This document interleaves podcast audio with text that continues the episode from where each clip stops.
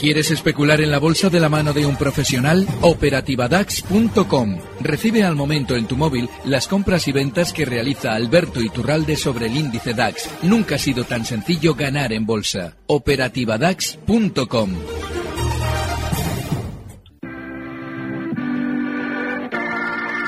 91 533 1851. Las claves de la jornada, las oportunidades de inversión, las mejores recomendaciones, valores para compra, para venta, la pizarra, IBEX 35, TAX Setra, SP 500. No dude en llamarnos. 91 533 1851. Consultorio de bolsa en cierre de mercados.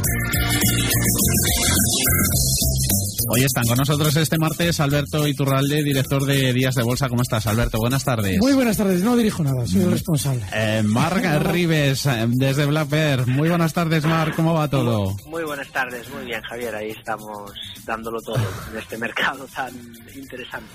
Pero mucho, mucho. Es más, está tan interesante que vamos a comenzar echando la vista atrás, porque nos encanta cómo interactúan nuestros oyentes. Uno de ellos nos comenta si os podemos preguntar cómo fueron vuestros comienzos en bolsa. Si perdisteis mucha pasta, mucho dinero al principio, al igual que todos nosotros. Y si esa cosa de formarse y estudiar de manera cabezona vino como venganza de esas, no sé, si pérdidas que tuvisteis, Alberto. Esa pregunta justifica el consultorio. Cuéntanos. me parece, eh, puede ser un poco bestia, ¿eh? Es prostituir un poco el tiempo cuando estamos hablando de valores. Los valores son algo eh, perecedero en nuestra vida, hoy que si día, que tenemos que hablar de. Pero la pregunta es maravillosa.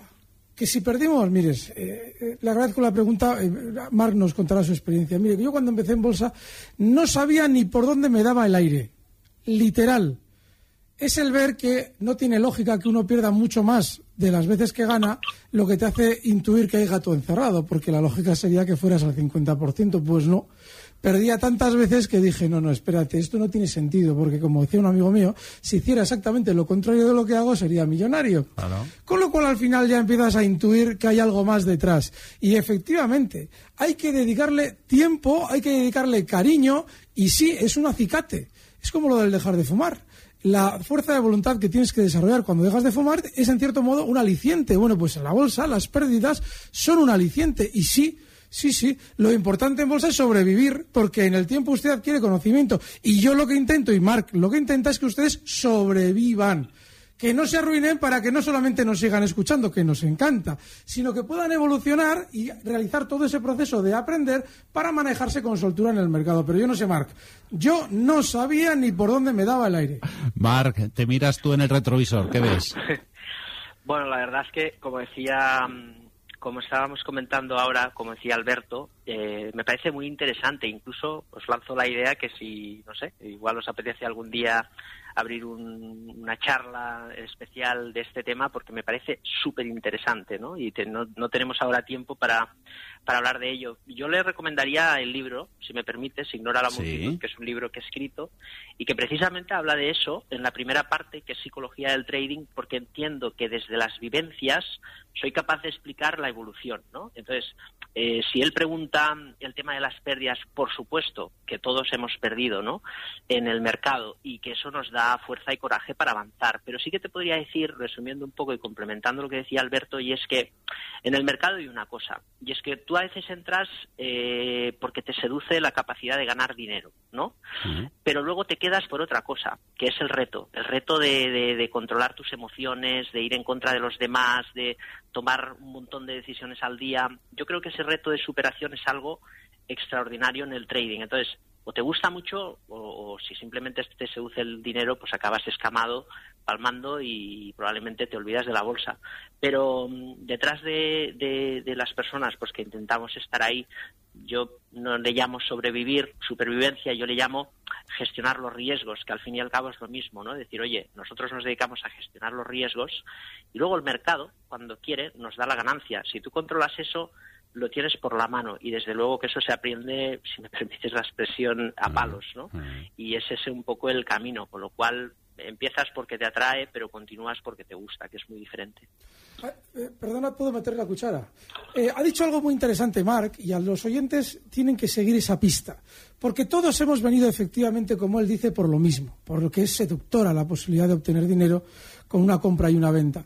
Sin embargo, como no hagamos el proceso que él ha explicado, de variar la razón por la que estamos aquí, de ese ansia inicial de dinero por el amor por el proceso, es decir, que nos guste la bolsa, la ruina está asegurada. Normalmente no llegamos a la ruina porque como no nos gusta, al final pensamos que esto es imposible y nos vamos, lo cual es muy inteligente por parte de quien ha venido aquí a hacer dinero y no hace el cambio de actitud. Carlos, muy buenas tardes. ¿Cómo fueron sus inicios? Mire, yo llevo tantos años en bolsa eh, que en principio le puedo decir que he mantenido una rentabilidad, bueno, pues, pues muy pobre comparando con lo que yo imagino que sacan estos señores que están súper bien Pero, eh, disculpe, disculpe, eh, así, como si fuera su amigo y no usted. ¿De qué rentabilidad se está hablando? Ah, no, pues a lo mejor puedo sacar una rentabilidad al año, una rentabilidad al año de hace, desde hace muchos años que, que puede estar rondando alrededor del 5%. ¿Media?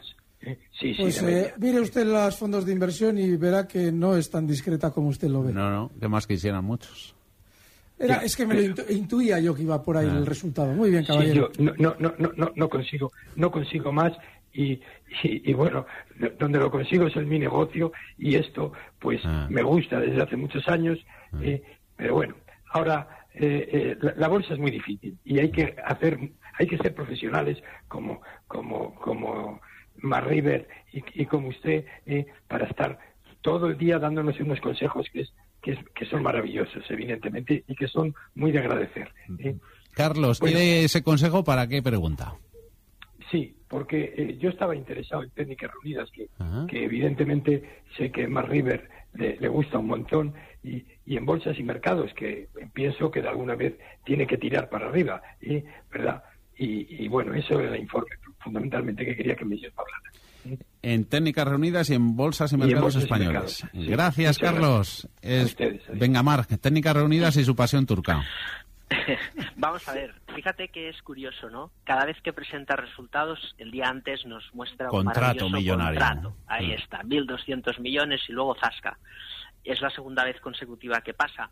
Yo aún así pienso que por fundamentales es una empresa de esas eh, baratas eh, creo, sinceramente, que si el mercado estuviese en una dinámica alcista, probablemente compraríamos. Nosotros, cuando el mercado cambió la tendencia bajista, insisto, eso lo cambia todo, porque lo que te sirve en un mercado alcista, que es comprar y esperar, no te sirve en un mercado bajista. Los precios son atractivos a 23, pero nadie nos dice que sean más atractivos a 15. Entonces, como el tiempo es el único que va a juzgar ahora hacia dónde llegan los precios, Puede que dure un mes, puede que dure tres meses o puede que dure más, pero yo creo que los riesgos que existen en Estados Unidos son muy elevados y eso puede provocar volatilidad. Entonces, me esperaría un poquito. Vamos a ver si cambia la tendencia en técnicas para entrar. Pero después de perder el soporte, como lo ha perdido, en una coyuntura en la que el petróleo está casi en máximos y que está en una zona de mínimos y en caída libre, mm, no creo que sea un valor para entrar por más que sus fundamentales son buenos.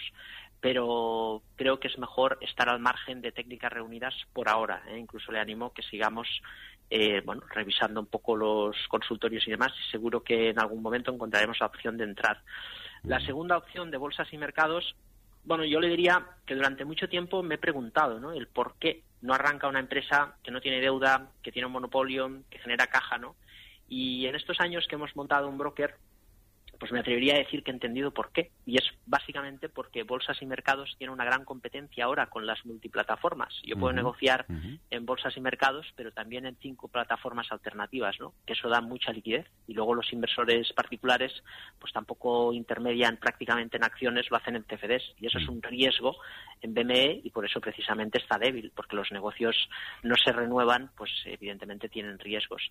También es uno de los valores que por ahora no me, no me envalentonaría a entrar porque está débil, está en soporte, si lo pierde, pues puede caer en la dinámica bajista. Mm. Simplemente una pequeña acotación. Hay que entender que a veces en el trading no hacer nada también forma parte de tomar una decisión. ¿eh? Y eso hay que entenderlo bien porque si no, querremos entrar a toda costa y a veces lo mejor es esperar, mirar y cuidar el capital. José Ignacio, buenas tardes. Hola, buenas tardes. Cuéntenos. Mire, yo era sobre Bayer, si me puede dar soportes y resistencias y por favor una pincelada para entrar, si es aconsejable. Muchas gracias, escucho por la radio. Gracias, José Ignacio. Pregunta por la farmacéutica alemana. Eh, está muy bajista. también calentitos. Sí, y hay un problema en Bayer y es que realmente la, la parte B de la pregunta es si es recomendable entrar. No, no, porque tiene un soporte justo en el nivel 66, 65, 50, toda la zona en la que ya está cotizando y tiene toda la pinta de romperlo a la baja. Hay un dato muy importante, luego si hablamos de día lo vamos a comentar.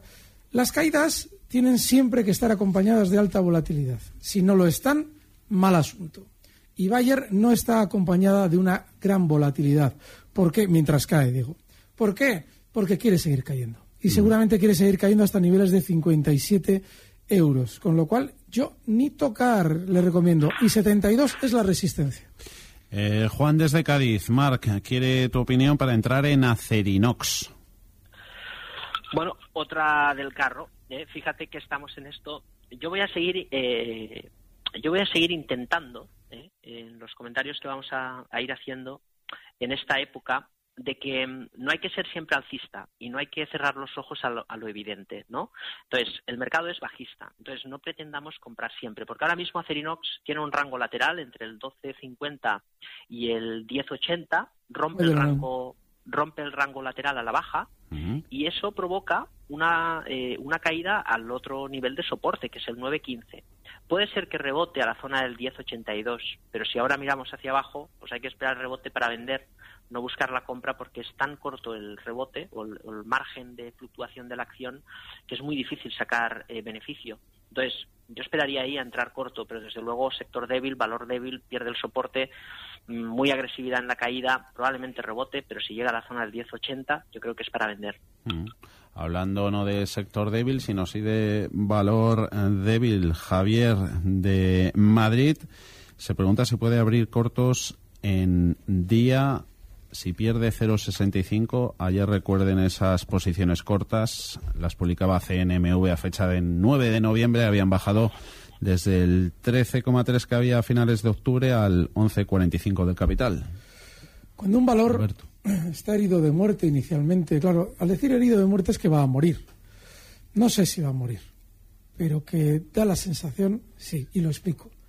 Una caída tan fuerte como la que veíamos hace unos días, se descuelga la baja rapidísimo cuando habían engañado a todo el mundo con aquello de la posible OPA, desde dos euros hasta un euro, debía haberse acompañado de lo que hemos comentado antes en relación a Bayer. Mm. Volatilidad. Es decir, que el precio debería estar, haber estado muy veloz en cuanto a rebotes y caídas y lateral. Sin embargo, ha estado lateral, pero no muy veloz en rebotes y caídas. Si alguien ve el gráfico verá que está muy plano para el tremendo golpe bajista que tiene en el cuerpo. Y ese síntoma es malísimo. Para los cortos es bueno, pero hay que entender, hay que entender que el problema lo tienes siempre en estos valores en el stop. Porque claro, tú tienes cotizando ahora mismo a día en 0,67 y día puede tranquilamente rebotar hasta 0,85 y tu posición corta tener todavía sentido. Con lo cual, baja mucho la cantidad de, la, de tu exposición para poder abrir una posición holgada y sí, tiene sitio los cortos, pero ese stop es muy amplio.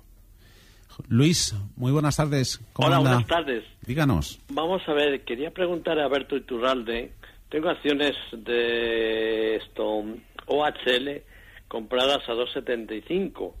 No sé si liquidarlo o comprar algo más a ver si esto tiene alguna posibilidad de subir para arriba o, venderla ya de una vez y olvidarme de, esta, de esta empresa. Y daros las gracias y, daros la enhorabuena. A usted por su llamada, Luis. Vamos en un momentito con OHL porque también queríamos mismo sector, dos valores, acciona hoy sufriendo por su filial alemana Mark, también SACIR, sufría la semana pasada por ese acordeón que veíamos en uno de sus puentes mega infraestructura en, en Colombia. Desde Guecho, Acciona SACIR, quieren saber em, niveles de entrada. Nos preguntan, Mark. Bueno, insisto un poco en el tema. ¿eh? Em, es cierto que la tendencia de acción es alcista, hay una repulsión en la zona alta del canal que se mueve, incluso con un poquito de debilidad, no mucha, pero sí algo. Y la zona de compra en un mercado alcista sería la zona del 76-60 aproximadamente. Ahí el precio podría apoyarse para buscar eh, nuevamente volumen comprador y continuar las subidas. Vemos falta de volumen en todo el movimiento alcista y vemos algo de pérdida de aceleración y sobre todo un mercado bajista. Vamos a ver lo que pasa. Igual el mercado rebota. Yo creo que todo va a depender en el corto plazo de lo que pase con el tema eh, en Europa eh, a nivel político y tal. Pero bueno, eh, en este sentido, mm, la, zona de compra es el 76-30 más o menos, pero no me precipitaría a comprar, aunque es un valor alcista, es cierto, el mercado es bajista, insisto, eso muchas veces lo cambia todo, ¿no? en, en, el caso de SACIR, Bien, nuevamente, eh, estamos en un valor, en el, caso de Acciona todavía lo vemos, ¿eh? porque la tendencia es alcista. SACIR no. SACIR es un proceso de distribución. La zona del 2,75 aquí no han parado de soltar papel en los últimos dos años, cuatro o cinco veces. La, eh, la, posible figura alcista que se puede interpretar, aunque no supera la, la, resistencia, a veces es una trampa. Es una trampa alcista porque el cuidador se encarga de apoyar la subida con mínimos crecientes y luego el 274 demuestra que ahí de subidas nada, ¿no? Pierde ese nivel, pierde la estructura alcista, eso significa que la, zona de resistencia es infrancreable y, ahora está en una zona de distribución muy clara. Si pierde el 212, lo lógico es que veamos una tendencia bajista y que pueda caer la acción no poco, ¿no? Con lo cual, yo creo que en acción a lo podría hacer con los matices que le comento en SACIR, ¿no? Eh, OHL, quería Luis, y Finiquita tiene a 2,75, está en los 91 céntimos. Alberto. Desde que pasó, lo comentamos con tiempo para que se entendiera lo que iba a pasar en OHL, por qué iba a caer. Villarmir había realizado una venta importante de un activo en OHL y decretaba, en lugar de incorporarlo a la empresa, repartirlo como dividendo, dividendo extraordinario que era de aproximadamente el 30% de la cotización. Es una salvajada. Al día siguiente de cobrar el dividendo, vendía una inmensa participación de la compañía al día siguiente de él decidir, porque tenía el capital mayoritario, que se iba a entregar ese dividendo, vende una buena parte de la compañía. A ver si alguien empieza ya a hilar qué están haciendo en OHL. Y yo expliqué, digo, el señor Villarmir descapitaliza la compañía. La ley se lo permite porque tiene una cantidad del capital suficiente para hacerlo, pero moralmente es una faena y el valor tiene que caer. Eso lo comentábamos en zonas de 3, 3,20. Sí, a los precios que estaba Luis casi, un poquito más altos. Pues, don Luis, usted verá, ¿qué hago? No lo sé. Yo les he explicado durante meses qué era lo lógico que hiciéramos. A partir ya de aquí, ¿qué hago? Dice, estoy pensando comprar más. Claro, nuestro ego es nuestro ego. Como no soporto la posibilidad de la pérdida, voy a intentar salir de esta vivo y compro más abajo promedio para ver si salgo vivo porque no soporto la posibilidad de perder. En bolsa eres cadáver si actúas así. Porque hay que decir, mira, me han engañado o me he engañado yo porque no he aplicado un stop y me voy. No, me voy a cargar más porque como no soporto la posibilidad de la pérdida, si hay un rebote, como he promediado, recupero. Lo peor que te puede pasar en eso es que te salga bien, porque vas a pensar que es posible y algún día te van a cazar y te van a arruinar entero. Y tanto. Vamos a hacer una pausa. Seguimos charlando en unos minutitos con Alberto Iturralde y con Mar Rives. Ahora volvemos.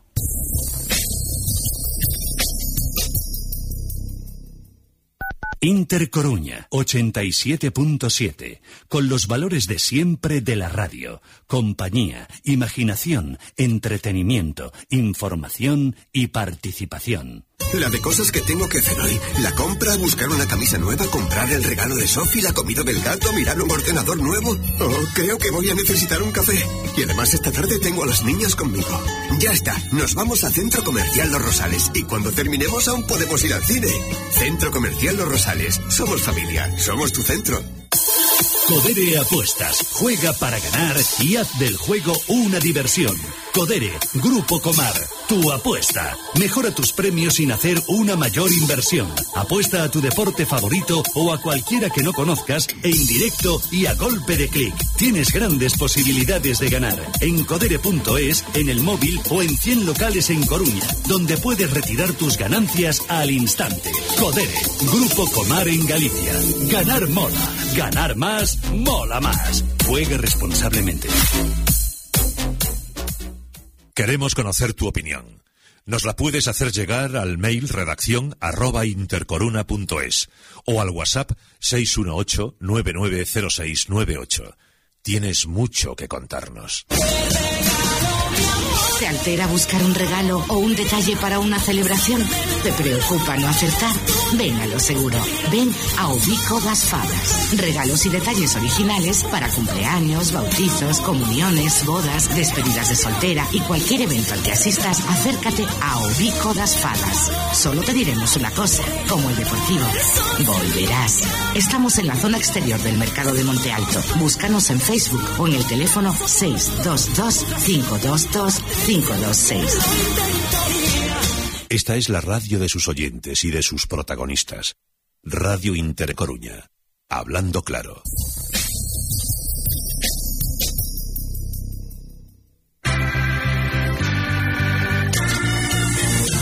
6 y 41 de la tarde, 5 y 41 en Canarias. Si nos escuchan desde las Islas Afortunadas, seguimos en el consultorio con Mar Rives, con Blamper, con de Black Bear y con Alberto Iturralde de Días de Bolsa. Y seguimos con todos ustedes que realizan todas sus llamadas. El último en llamarnos, ya atendemos su demanda, su petición es Joaquín. Muy buenas tardes, ¿cómo está? Buenas tardes, muy bien, estupendamente.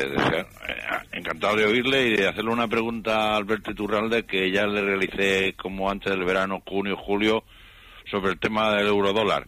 Entonces le pregunté si no veía una figura de, hombro, cabeza a hombro en, bueno, un gráfico a ah. largo plazo, pero de cotizaciones mensuales.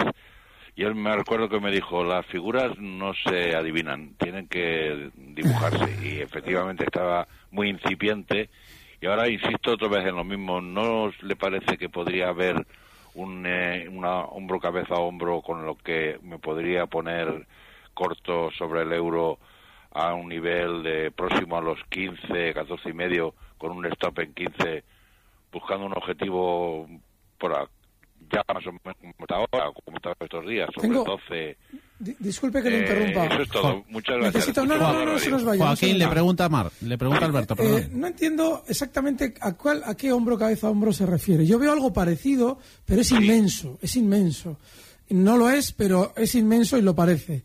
Sí, un año y medio. Y... Ah, vale, vale, entonces se refiere a ese. Eh, sí, Fíjese. entonces eso, en el mes, antes del verano ¿eh? Eh, había una figura que estaba entre los 17, 18, que parece que quería romper y yo pensaba pues, un objetivo sobre 12 o 13, pero que era muy incipiente. Ahora, después de esos meses transcurridos, ha subido, ha bajado y en estos momentos ha roto el nivel de, 15 bastante bastante claridad. Entonces pensaba si eso podía ser un posible línea de stop y, y lo más lo más cercano a esa cifra 14, 1.14.5 con stop en 1.15, pues cerrar la posición con una visión de, aquí a marzo, o sea, o sea, a dos o tres meses, pero si se llega antes al objetivo 12 o cercanías como ha estado estos días atrás, hoy y ayer, pues cerrarla. Eso es todo. Le escucho por la radio. Un saludo, Joaquín. Muchas gracias. Enhorabuena por el programa. Gracias, Joaquín. Eh, cuando habla de hombro, cabeza, hombro, año y medio, dice año y medio, esa es la clave. Está hablando de una figura inmensa. Necesitamos una tele, Javier, para poder explicar esto. Una imagen. Sí, en esto de la imagen, efectivamente. Em, mire, sí, pero hay un problema. El hombro, cabeza, hombro es una figura de cambio de tendencia. Y el eurodólar, globalmente en los últimos años, sobre todo, ha estado especialmente lateral. Con lo cual, esa figura a la que usted hace referencia es de una validez muy reducida porque no hay una tendencia clara. Efectivamente hubo un rebote desde hace año y medio, por eso era tan importante la referencia que usted nos da, que aparentemente al ser alcista podría ahora estar girándose a la baja y efectivamente estaría generando ese cambio de tendencia a la baja con el hombro cabeza a hombro. Sin embargo, se necesita más tiempo. es que las figuras tienen tal complejidad. Es decir, que sí, en bruto lo que usted dice es cierto, pero para que sea fiable necesita más tiempo de eh, elaboración y no lo tiene. Con lo cual, la fiabilidad es muy baja, está bien vista, es justita, pero está bien vista, y yo no me fiaría de ella. Aún así, la figura que usted plantea puede llevar al eurodólar, atento, ¿eh? porque esta es, esta es buena, a niveles de 1,06. No es los niveles que usted daba, ¿eh? que son bastante prudentes, no, no. Más abajo, 1,06. O sea que fíjese la figura, la magnitud que tiene, pero aún así es poco fiable. Te están llamando desde Alemania. Muy bien, para Merkel, ¿no? Para decir que no puedo decir que el euro cae tanto. Eh, Marc, te tocó antes técnicas reunidas. Ya hablamos cómo se quemaba en el baño turco. Te toca hoy la estrella también en el continuo. Álvaro nos pregunta por CAF a toda máquina hoy, subiendo un 11,46% al cierre, 36,95. Álvaro las tiene compradas a alrededor de 40 en el mes de julio. ¿Qué le decimos? Bueno, a vista de lo que hemos visto hoy, ¿no? Mm. Las tiene 40, yo mantendría la posición. Igual con un poco de suerte recuperamos el nivel. Desde luego la vela, el movimiento semanal que está desarrollando es muy positivo. Y vamos a ver si tiene continuidad, pero tiene pinta de ello. Así que viendo el precio de compra, yo esperaría que el precio llegue más o menos a ese nivel, o como mínimo que veamos un agotamiento sobre el recorrido que estamos viendo ahora pero sí que en la zona de 40 probablemente cerraría la posición. Antonio, ¿qué tal está? Buenas tardes. Eh, muy buenas tardes. Pues encantado de aprender con los maestros. Díganos. Quería decir también una o hacer un apunte, si me lo permite. Yo la verdad es que confiaba poco en la en este dueto, ¿no? Porque uno es por fundamentales más bien medio largo plazo y otro es o fundamentales y técnicos, pero más bien se diferencia de Alberto en que Alberto es pues el súper corto plazo y español picaresca total, ¿no? pero la verdad es que cada día me alegro más. ¿eh? Marc es muy bueno, es muy bueno porque además eh, en las referencias que da se ve claramente que no solamente conoce el mercado, sino que intenta ayudar es muy importante que un opinador o un analista o lo que tengamos delante no solamente quiera él brillar, sino quiera ayudar a los demás a aprender a brillar. Así es que, en ese sentido, yo también estoy de acuerdo contigo, Antonio. Sí, muchas gracias, porque, bueno, yo llevo en esto también 20 años o más, 24 creo, y la verdad es que para mí son los dos mejores. Uno en el tema de fundamental y enseñar un poco lo que es. Yo también soy un poco de su filosofía, ¿no? De, de mar, de, de, largo plazo, de medio largo plazo, si se puede, ¿no? Y con Alberto, pues he aprendido la psicología del mercado, a que por muy bien que esté de fundamentales no me engañen, en fin, no comprar cuchillos que caen, que antes me pasaba.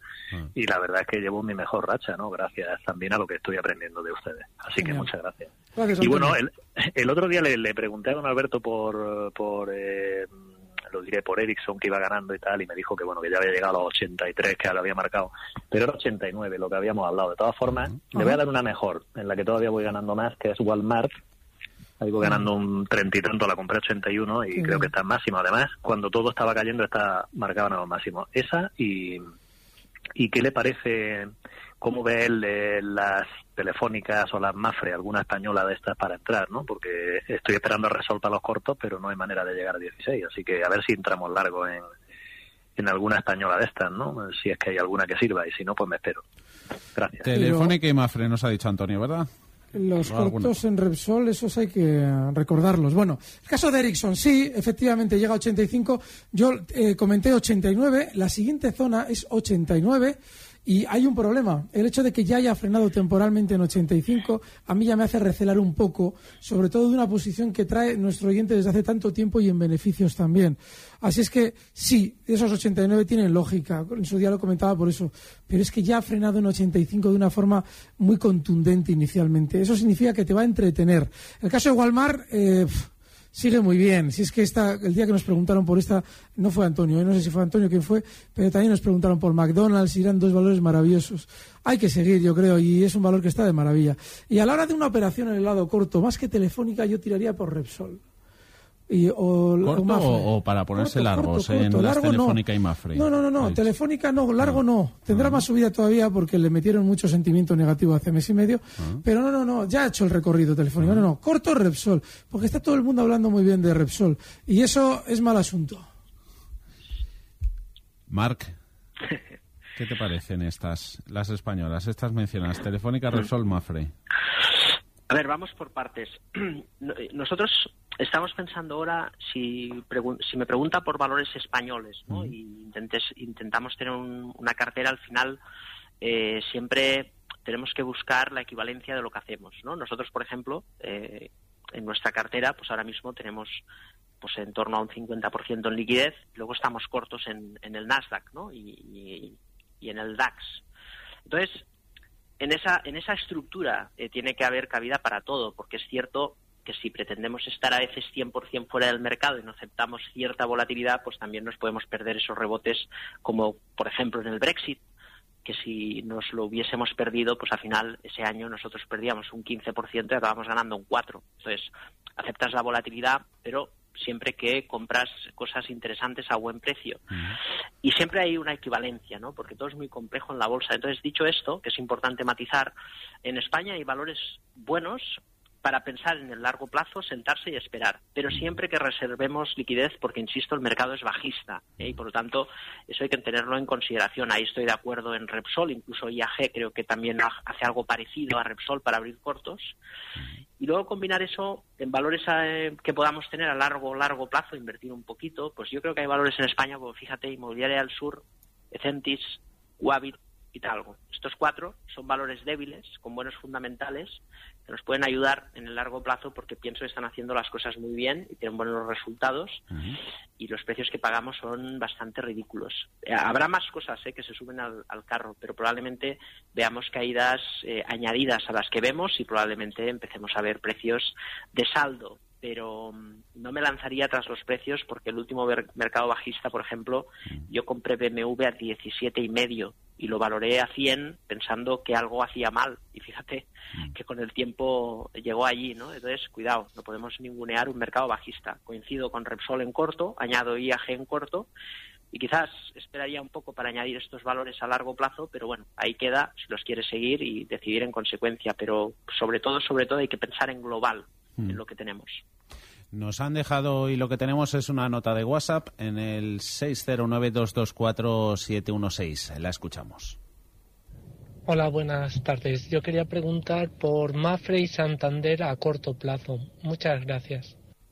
Santander, Banquito Marc, a corto plazo. Bajista. Entonces hay que esperar que las caídas continúen. y quizás rebota algo, ¿eh? Si miramos muy, muy, muy a corto plazo, yo esperaría, porque la clave está en el tema de Italia. ¿eh? Eh, no sé si ha, ha salido el tema en este momento, porque la verdad es que en las últimas horas no lo he mirado, pero va a determinar el movimiento a corto plazo. Si Italia mm, deja de desafiar a Europa, probablemente tengamos rebote y ahí sí que Santander puede rebotar, incluso el BBVA. Pero todo depende de Italia. Yo ahora mismo, a corto plazo, no haría nada hasta que veamos una resolución definitiva de, Italia. Más notas de voz y hablando de Italia. Buenas tardes, soy Juan.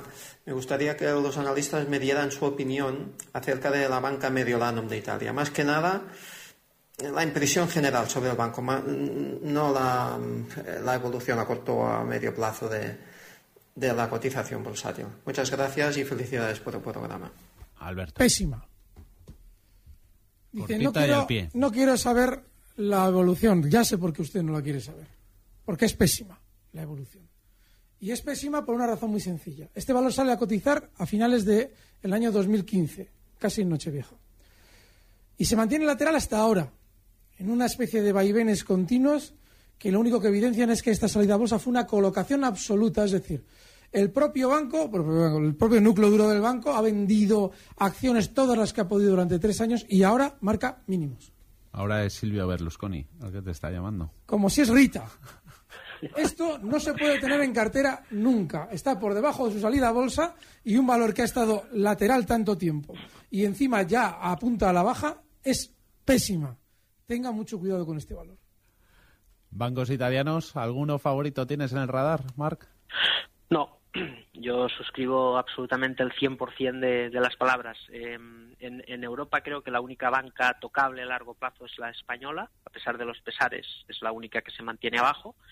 Eh, banca italiana, banca alemana, ni tocar, porque tiene mucho peligro y los riesgos obviamente están ahí.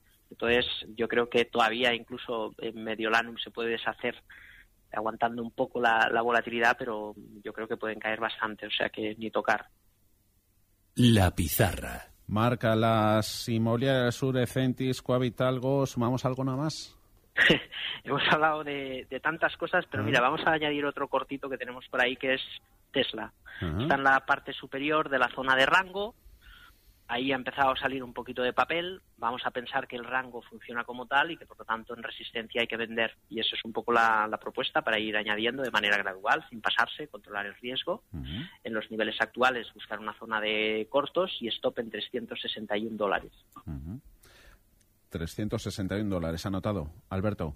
Fíjate, antes eh, Mark ha dado una referencia sobre Acciona que yo creo que son muy válidas. Eh, hablaría de la operación en el lado corto de Repsol, pero si alguien dice, bueno, yo quiero comprar, bueno, está en 78, acciona. Esa caída de la que hablaba antes Mark, yo creo que se va a producir. Zonas de 76 en principio, yo creo que zonas de 75-30, donde tiene un hueco realizado en los últimos, hace cosa de dos semanas, que es muy importante y que seguramente actuará de soporte. Sería esperarla ahí para comprar 75-30 con objetivo alcista en 78-50. El último en hablar ha sido Alberto Iturralde, Días de Bolsa, Marc Rives desde Black Gracias a los dos por estar con nosotros esta tarde de martes. Un saludo, hasta la próxima. Gracias por Igualmente.